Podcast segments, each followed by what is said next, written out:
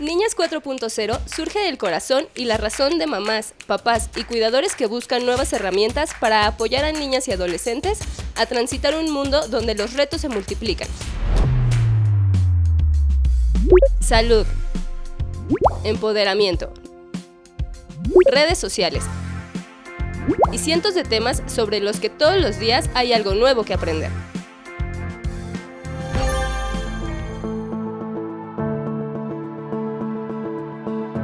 Hola, buenos días, buenas tardes o buenas noches del momento que se hayan dado para escuchar esta emisión de Niñas 4.0, Criando Mujeres para el Futuro, esta plataforma donde hablamos de temáticas que afectan a nuestras niñeces y adolescencias, pero con mucho énfasis en niñas, en, en este enfoque de género que creemos que es importante abordar. Hoy tenemos eh, como invitado a Jonathan Díaz, que viene de la organización Pozo de Vida, una organización dedicada a atender y a contribuir a, atenuar, tú me dirás cuál es la forma correcta de decirlo, eh, esta problemática que estamos viendo de trata de personas, ¿no? Que está afectando y por lo que he visto obviamente afecta eh, grandemente a las poblaciones de eh, más desprotegidas, más vulnerables, un importante énfasis en mujeres y en, esta, en este desglose también en niñas, entiendo. Entonces, eh, pues gracias por estar aquí, gracias por, por compartir esta, esta plática y pues mi primera, mi primera, perdón, eh, Jonathan, mi primera pregunta, bienvenido. La primera pregunta es que nos gusta saber cuál es el panorama que tenemos en esta temática que está presente en nuestras sociedades. Ok, pues muchas gracias, Tatiana. No, lo dijiste muy bien, justamente eso nos dedicamos en el Pozo de Vida.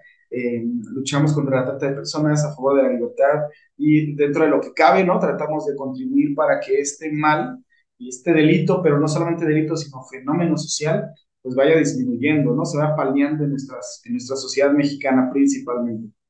Eh, pues gracias por el espacio, repito. Y pues un poquito de panorama en qué pasa con la trata de personas en, en México pues México lamentablemente, ¿no? De repente está rankeado luego en primeros lugares de cosas no tan positivas, ¿verdad?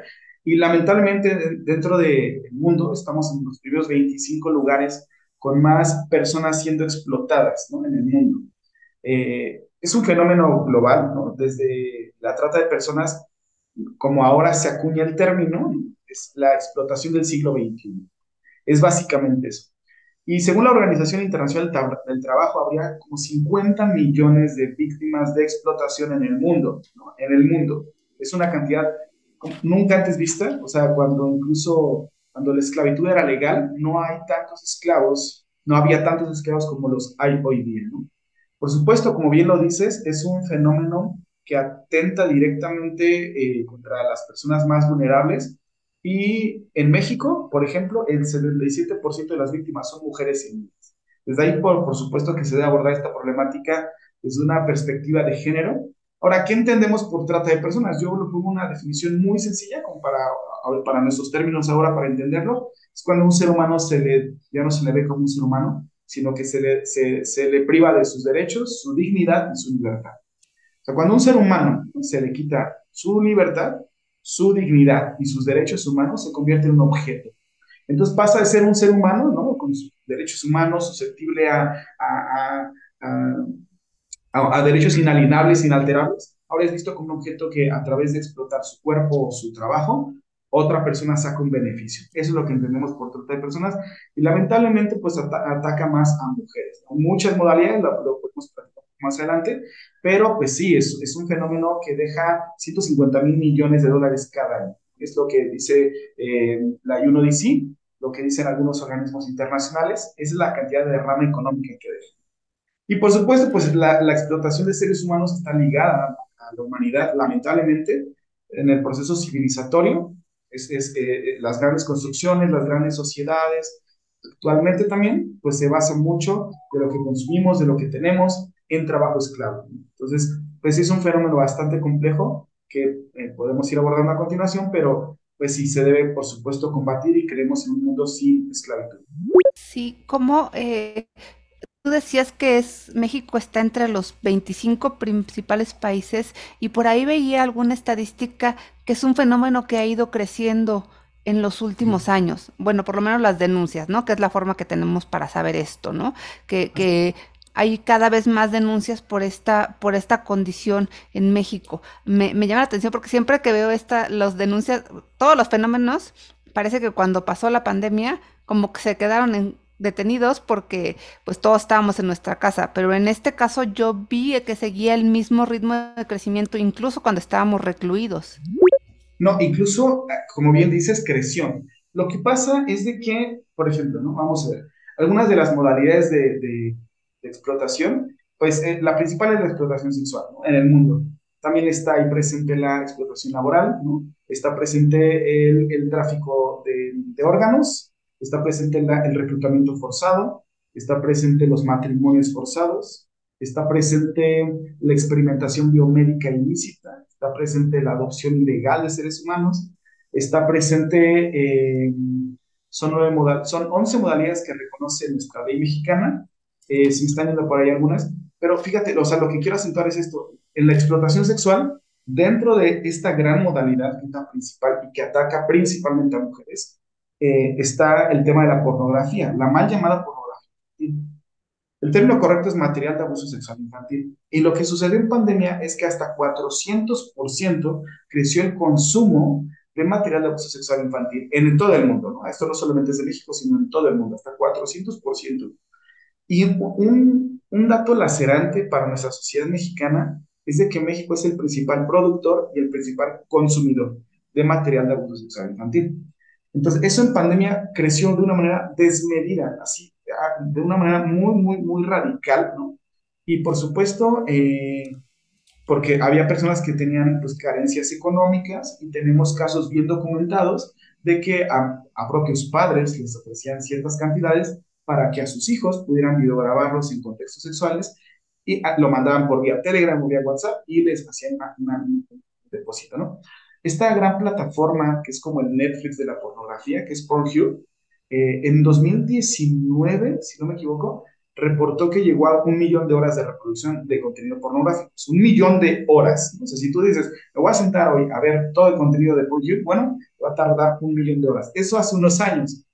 Y también, por ejemplo, reconoció eh, durante pandemia de UPS, está creciendo casi de forma paralela el consumo de la, de la pornografía pues le voy a llamar por estos términos, no sé, convencional, ¿no? que, es, es, un tema también ese tema, pero de la pornografía muy normalizada, que incluso algunos lo toman como educación sexual, estaba creciendo a la par el consumo de material, de, visualizaciones, de material de abuso sexual infantil.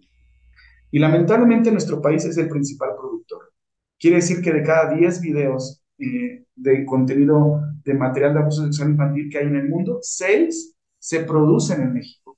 Y eso, eso no es para tenerlo en, menor cuenta, ¿no? es lamentable, así como México, pues principal productor de grandes productos, ¿no? Como aguacate, por ejemplo, pues también es el principal productor del mundo en un 60% de material de abuso sexual Y sí, eso en pandemia, híjole, creció muchísimo, ¿no?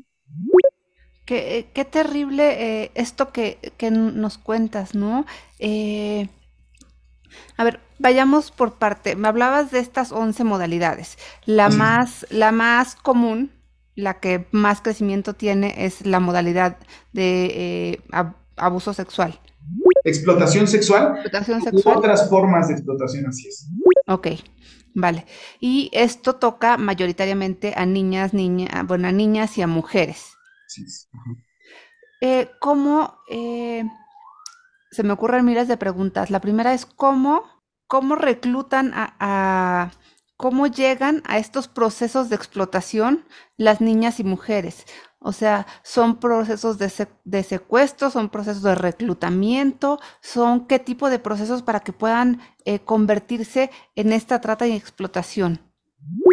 No, gran, gran pregunta justamente. Esa es una gran pregunta y ese es ir a las causas del problema.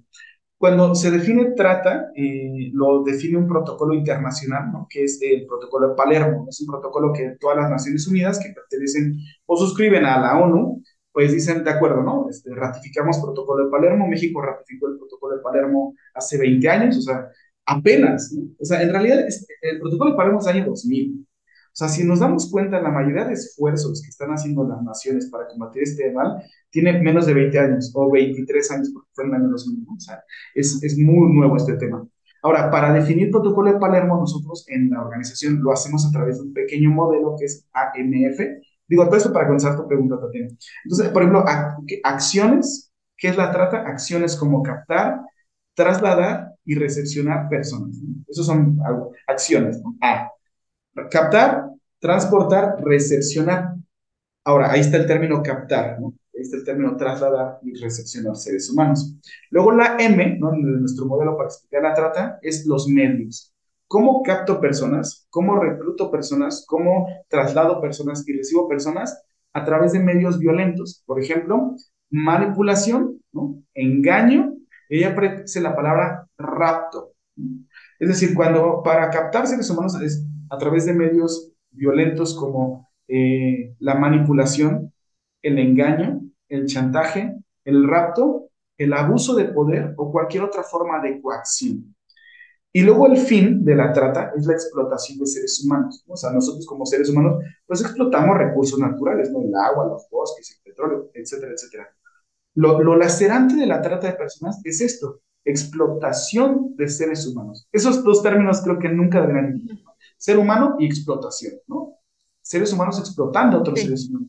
Entonces, la manera, repito, en, en, el mundo es como el 70% de víctimas de trata de todas las modalidades son mujeres. En México es el 77%. O sea, casi 8 de cada 10 víctimas son mujeres y niñas.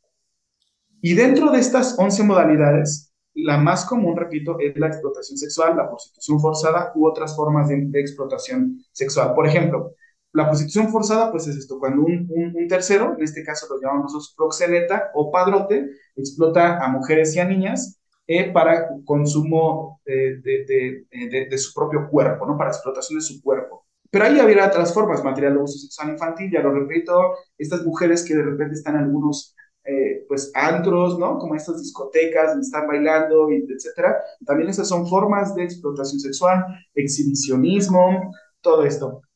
Entonces, la, la, la, la, manera de captar a las niñas y a las, y a las, y a las, y a las mujeres es principalmente por la, por, eh, em, a través de varias formas. Me regreso un poquito. Hace unos años, Tatiana, la forma más común era el enamoramiento. Hace unos, unos años, lo que nos dicen todos los, los estudios sobre este tema es que era a través del enamoramiento. Es decir, una persona, ¿no? Súper bien preparada, con mucha y voy a decirlo en esos términos, ¿no? Con mucha audacia, ¿no? Con mucha capacidad, con mucho verbo, con, ¿sabes? Estas, estas, estas facultades para enganchar a una jovencita y después se le iban a llegar a, vivir con él y después, oye, tengo deudas, necesito que te pongas a trabajar, te voy a meter a trabajar de modelaje, ah, pero también vas a prostituirte. Entonces empezaban así, de tal manera que hay un libro de esta periodista que se llama Lidia Cacho, que ella cuenta, hace una entrevista a un padrote y le dice, ¿tú cómo captabas mujeres? Fíjate la, la, metodología que él usaba. Él iba a secundarias. Y entonces, eh, siempre fueron una secundaria, ¿no? Cuando estás en secundaria tienes de 12 a 15 años más o menos, y le decías a algún grupito de amigas que estuvieran por ahí platicando, oigan chicas, qué bonitas están. Y entonces este padrote, este proxeneta decía, la chica que bajaba la mirada que se ruborizaba o se apenaba, ya la seleccionaba.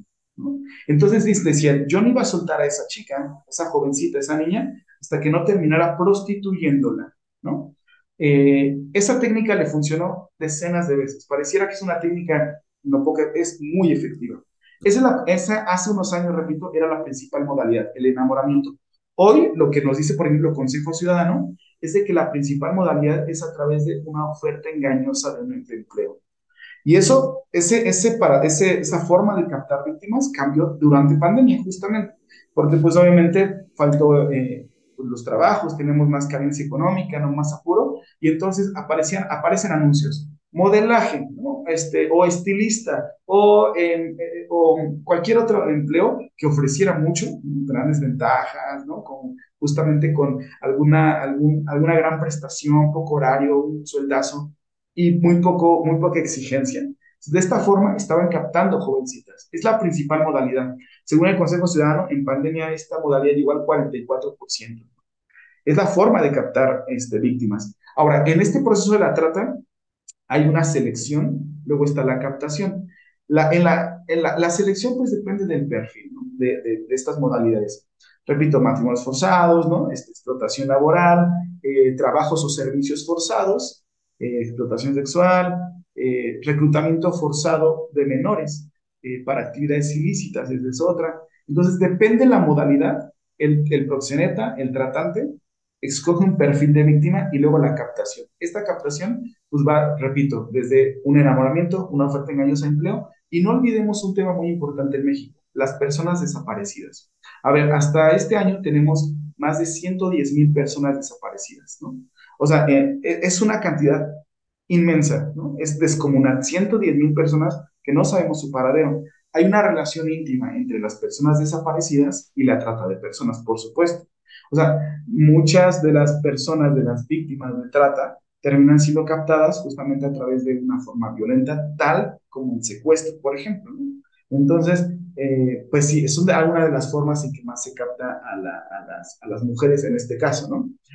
Estaba yo eh, oyendo esta última parte, ¿no? El tema de los desaparecidos y bueno, pues sí, está, está ese pendiente en general, pero déjame regresarme a esta, a esta parte eh, que tiene que ver con la captación. La, la decías, el, el, enamoramiento, el trabajo, la hora, y bueno, pues los, los desaparecidos que no sabemos que, cuál fue el mecanismo, ¿no? Eh, pero ahí están. Después la siguiente parte que tiene que ver con esta manipulación, la manipulación y el abuso de poder. Y quiero llegar a la siguiente parte, el tema de las redes sociales. ¿Qué papel juegan ahora las redes sociales en estos mecanismos de, de, de captación? Híjole, muchísimo, muchísima relevancia. Mira, yo es justamente nosotros en el área de, prevención, en el área de prevención tenemos varios proyectos. La verdad es que día trabaja de una forma integral. Y en prevención, yo, mi, mi proyecto es con estudiantes y comunidades vulnerables. Está el proyecto con personas en movilidad, es decir, personas migrantes. Tenemos el área de hombres, es decir, eh, hombres que suelen ser consumidores de prostitución y de pornografía, y con niños en condiciones de mendicidad o de alta vulnerabilidad. Entonces, en la área de prevención trabajamos en estos, en estos cuatro ejes. De, de, mi trabajo específicamente, vamos pues diariamente, en su gran mayoría, a escuelas a dar charlas. Mi target principal siempre eran secundarias y prepas, ¿no? Para alertar de este fenómeno de la trata y del tema de la violencia digital. Ese era mi target. Pero no sabes la cantidad de demanda que era de, necesito que vayas a mi primaria. Y yo, no, no, no, no creo que sea un problema de primaria, ¿no? Yo me concentro en secundarias y preparatorias. Pero cada vez más maestras, cada vez más directoras me buscan de, por favor, ven, aunque sea sextos, bueno, vamos a sextos. Y luego la misma demanda nos exige ir bajando de grados, de tal manera que para no hacer el cuento largo, vamos en tercero de primaria. ¿Por qué? Porque a partir de tercero de primaria, los niños y las niñas tienen de manera indiscriminada redes sociales. O sea, es, híjole, en un, no, me atrevería a decir un 80%, y me veo muy conservador en esta cifra, los niños y niñas de tercera de primaria tienen redes sociales. ¿Cuáles? Principalmente dos. TikTok es como el boom de los niños. Instagram, Facebook en menor medida, pero ellos, los mismos niños nos dicen, ah, Facebook es para viejitos, ¿no? Y ahí uno se siente medio aludido, ¿no? Pero los niños usan principalmente TikTok e Instagram, es sus principales redes. Y luego tenemos tres videojuegos que yo llamo esos juegos como, como, como la tripleta del mal, cuando es mal encausado el juego. Son tres. Roblox, Free Fire y Call of Duty. Son tres videojuegos. Cuando platicas con un niño, te dice lo siguiente. Siempre preguntamos, ¿quién tiene esos juegos? No, hombre, levantan la mano todos. Y platican con gente que no conocen. Sí, claro, ellos están, están en la charla, están siendo llevados. Sí, ¿de qué platican? No, pues de esto, del juego, etc. Y luego preguntamos, oigan, ¿y, no y conocen a las personas con las cuales platican? No, pues no, no, no, no, no las conocemos. ¿Qué les han dicho? Y de repente los mismos niños nos, nos dicen, no, pues me piden mi dirección, que dónde vivo, ¿no? Que mi teléfono. Y ya de un tiempo para acá hemos encontrado muchos casos de niños y niñas que les piden fotografías de ellos. a cambio de recargas telefónicas, a cambio de que manden paquetería de Amazon, incluso eh, así, tú vas a mandar algo, mándame tu dirección. Y en efecto, les llega un paquete de Amazon. Pero ya ahí, el grooming, que es esta persona que se hace pasar por un, por un adolescente, un niño o niña, para ganarse su confianza y entablar una relación de amistad con ellos, ¿no? Eh, entonces, a través de estos regalitos les piden su, dirección y les, en efecto les mandan algo. No sé si tú recuerdas, este, hace un año, un poquito más de un año, tenemos el caso de Giovanna, una chica del Estado de México, me parece que de Ecatepec. Ella a través de este juego de Free Fire conoce un amigo y le dice, oye, quiero verte. Y, y, Giovanna dice, oh, está bien, ven, vente a mi casa, esta es mi dirección. Y en el video que se mira desde las cámaras de los vecinos, llega un auto blanco, se baja un hombre sumamente mucho mayor que, esto y mete al auto a Giovanna y se la lleva. Eso fue muy, ese caso fue muy sonado y fue muy, tuvo mucho eco por, por, por el mecanismo que, que, que, pasa. Y todos los días, Tatiana, todos los días nos dicen los niños ¿qué pasa esto. Otro, nos dicen los niños, este, tienen redes sociales, los, los jovencitos, tienen TikTok, ¿no? Y algunos tienen, no sé, 20 seguidores, 100 seguidores, 200 seguidores, 1000 seguidores, 12 mil seguidores. Y la que me, a mí me sorprendió mucho es una niña de 13 años que tenía 44 mil seguidores en TikTok. Entonces les decíamos, eh, ¿qué, qué es, ¿cuál es tu contenido que tú generas? No, pues mi vida, mi maquillo, mi día a día. ¿Por qué razón tiene 44 mil? ¿Quién sigue a una niña de 13 años para que tenga 44 mil seguidores? Dentro del taller, la niña nos decía, pues nunca falta la persona que te manda mensaje, pásame tu WhatsApp, y le mandan un WhatsApp, y empieza a un, un, grooming, un acecho, un acoso, de tal manera que esta niña termina diciéndonos, pues sí, ¿no? Para, para recibir ciertos beneficios, ciertos regalos fue la palabra que pues tengo que mandar una que otra foto por ahí un poco provocativa. Sí, en el, este, eh, eh, conozco muchas personas y me escriben, ¿no? Me dicen que si puedo encontrarme con ellos, pero yo soy inteligente y les digo que no, nada más acepto los regalos. Entonces, híjole, a través de redes sociales los niños están siendo vulnerados de una forma espantosa, ¿no? Bastante preocupante. Y la pregunta que surge ahí es, ¿dónde están los padres? Porque de inicio, un niño de, de primaria y de los primeros grados de secundaria no deberían tener redes sociales por la misma configuración de las plataformas. O sea, no se los permiten. Pero los padres pues, dicen, toma, ya también tu Facebook, ahora ándale. O un niño solo, ¿no? Sin un cuidado, una supervisión paterna, abre, abre una plataforma y ya está en contacto con todo el mundo disponible para él. Y sí, es preocupante esto porque los niños eh, pues están expuestos a mucha violencia, mucha violencia, eh, eh, les mandan mucho contenido pornográfico a los niños, ellos mismos nos dicen, mucho contenido violento. perdón por los términos que usan, pero de repente preguntamos a los niños, oigan ellos, ¿qué pasa? ¿Qué, qué les mandan las personas que conocen? Desde violencia, desde narcotraficantes, decapitando gente, o sea, y uno dice, ¿qué está pasando? ¿Qué está pasando? No? Es, es, bastante preocupante lo que está ahí, pero, pero sí, niños que ya han experimentado, por ejemplo, con plataformas como OnlyFans o Tinder, ¿no? Que ya han hecho cuentas este, para ver qué hay, ¿no? En Tinder.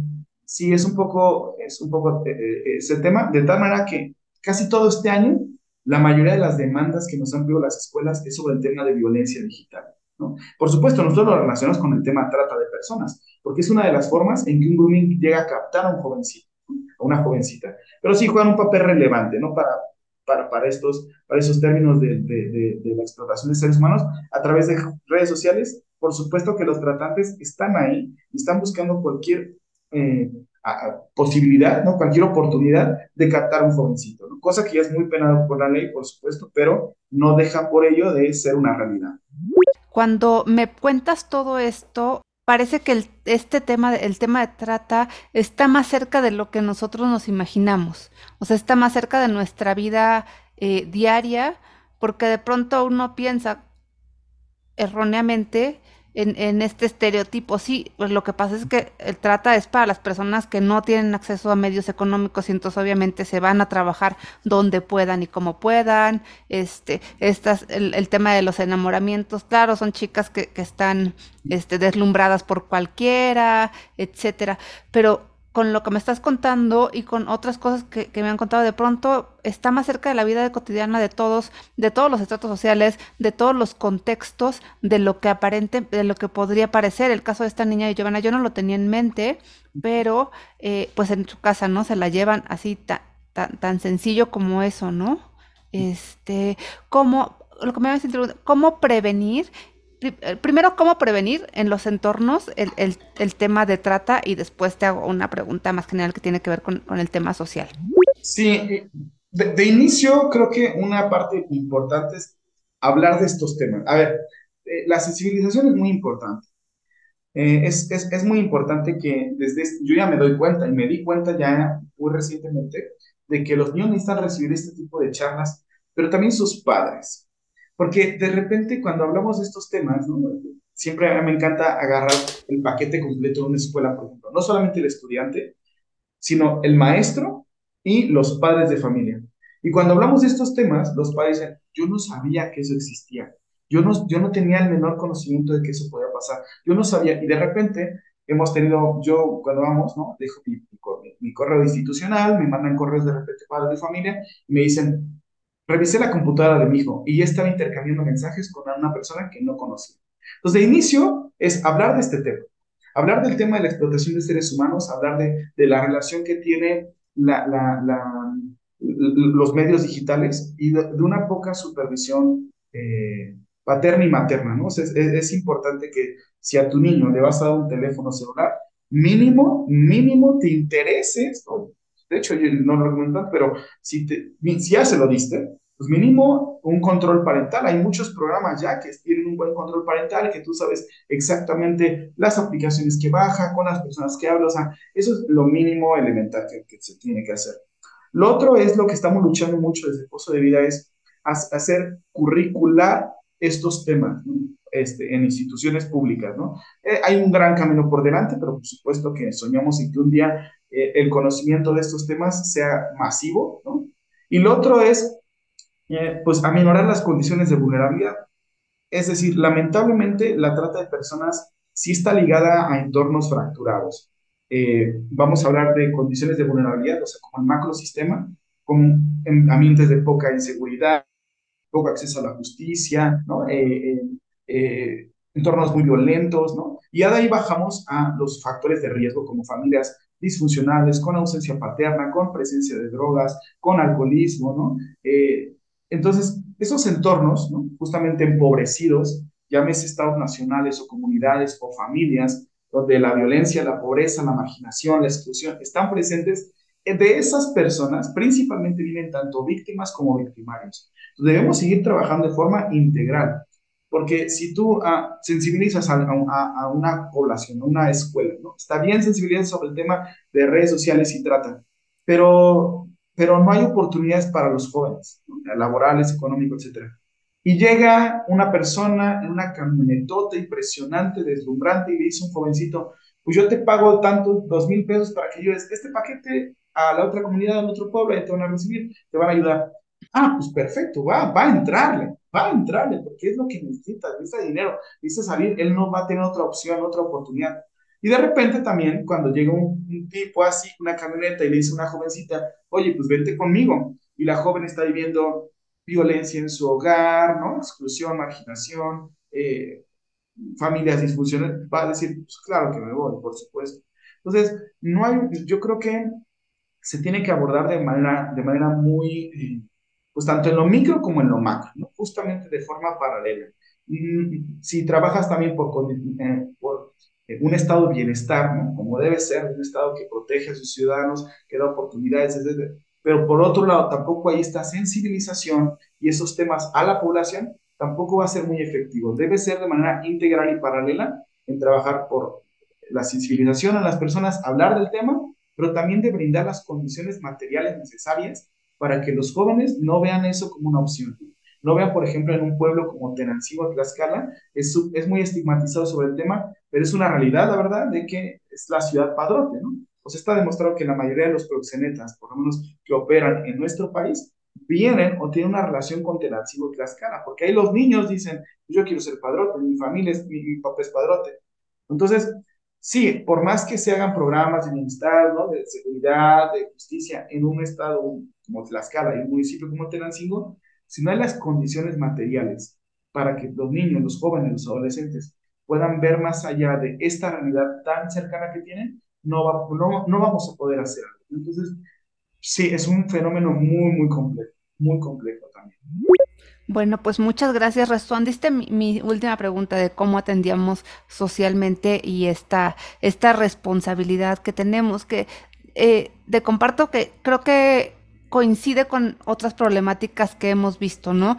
¿Dónde estamos los demás como sociedad? O sea, los que no participan directamente en este fenómeno, también tenemos una responsabilidad.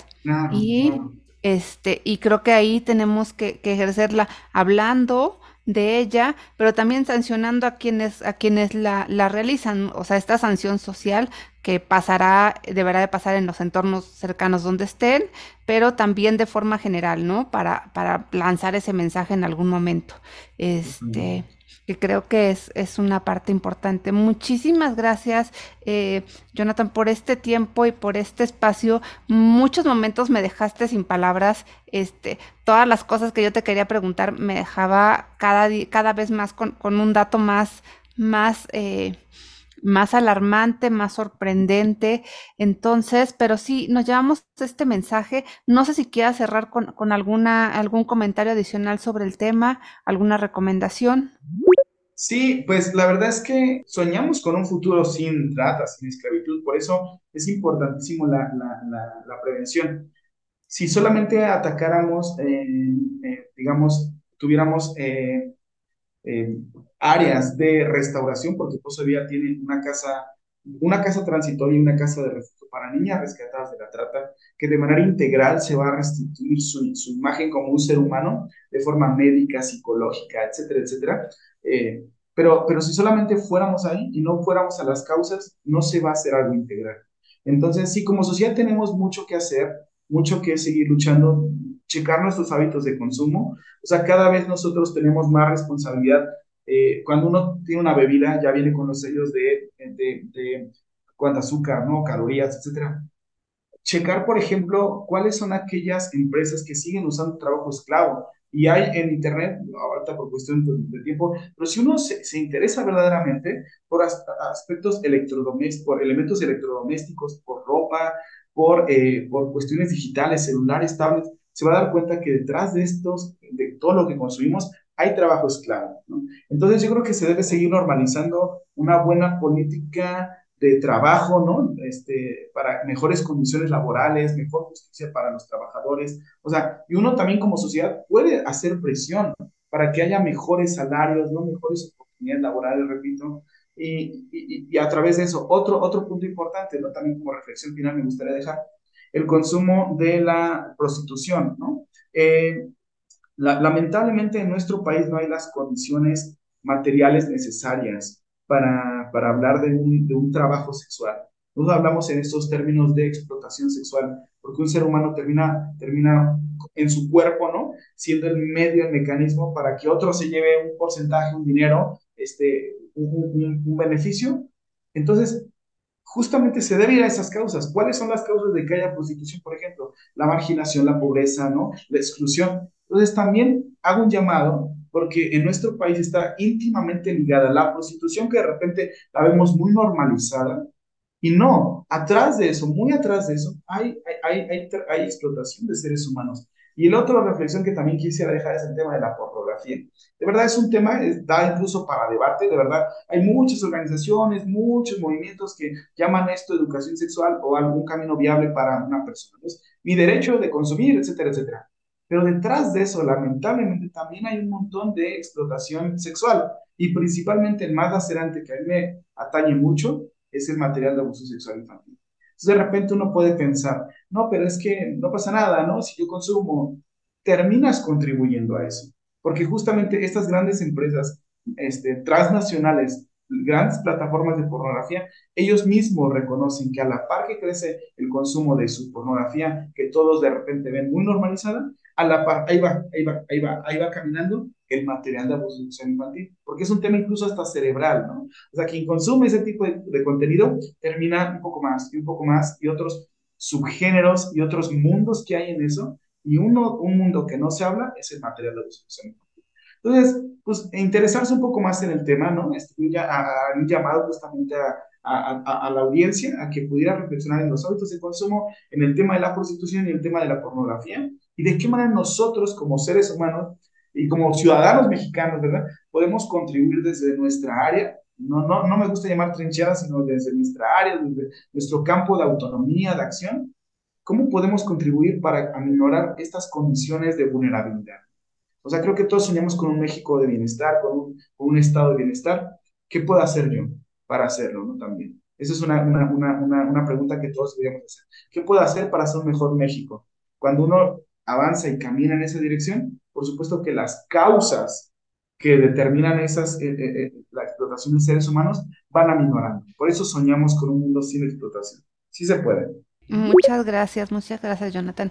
Este, nada más, si nos puedes dejar tus redes sociales, tu dirección donde se puedan comunicar. Claro que sí. Pues el Pozo de Vida tiene muchas redes sociales. Tenemos la página web que es elpozodevida.org tenemos nuestro Facebook, El Pozo de Vida, tenemos Instagram, El Pozo de Vida y hasta TikTok. Pero quiero eh, recomendarles, y eso sí me interesaría como, como enfatizar, tenemos una plataforma que lanzamos tanto en España como en México con la DC que se llama prevenirlatrata.com. Así aparece. Prevenirlatrata.com tenemos, es un portal de transformación social, le llamamos nosotros, porque tú accedes, te inscribes con tu correo electrónico y tenemos algunos cursos ahí desplegados. Tenemos un curso de trata que lo haces en media hora. En media hora, así, este, contadito, tú haces un curso sobre trata, te, te, manda un certificado del ayuno DC pozo de vida. Tenemos uno contra el machismo, porque el machismo también es una de las causales y de las agraviantes para, para este tema de la trata de personas. Entonces, tenemos un curso contra el machismo y estamos para, por subir muy pronto uno de cuidado parental y, redes, y, y este, en redes sociales. Entonces, ese ahorita ya habría tres cursos ahí arriba. En verdad, entra a prevenirlatrata.com. Ok, muchísimas gracias, gracias Jonathan, a todos ustedes, pues gracias por escucharnos en esta plataforma, les recordamos, nos pueden encontrar en nuestras redes sociales que son Niñas 4.0, en, en Facebook, en Instagram y en, en Twitter, ahora X que además nos quitó la ñ, entonces somos Ninas 4.0, pero nos pueden encontrar en cualquiera de estos espacios además del podcast. Gracias por escucharnos y buenas días, tardes o noches. Hasta luego. Niñas 4.0 surge del corazón y la razón de mamás, papás y cuidadores que buscan nuevas herramientas para apoyar a niñas y adolescentes a transitar un mundo donde los retos se multiplican. Salud. Empoderamiento. Redes sociales. Y cientos de temas sobre los que todos los días hay algo nuevo que aprender.